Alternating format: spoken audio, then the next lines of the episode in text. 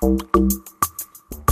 De la littérature avant ce journal avec le choix de Tirtankar Chanda ce matin, le télescope de Rachid, le quatrième roman du Soudanais Jamal Majoub qui est paru dans les années 90, homme du monde, né euh, dans l'Angleterre de l'après-guerre, il a grandi à Khartoum et vit à Barcelone après avoir séjourné, séjourné aussi quelques années au Danemark. Jamal Majoub puise son inspiration dans les turbulences et les drames du monde post-colonial. Bonjour Tirtankar.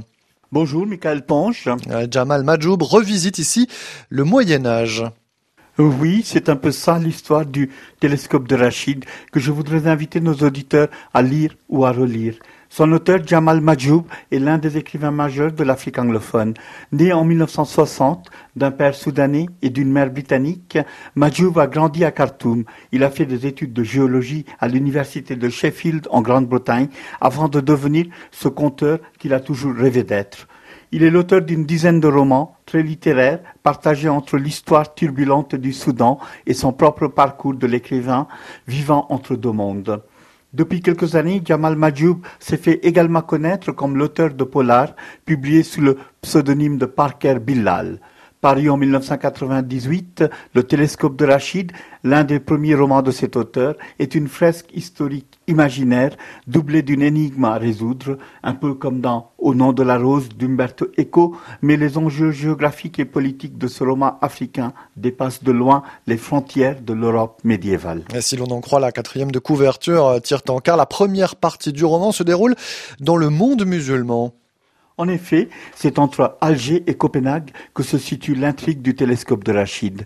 Le roman raconte les tribulations d'un érudit musulman à travers l'Europe du début du XVIIe siècle.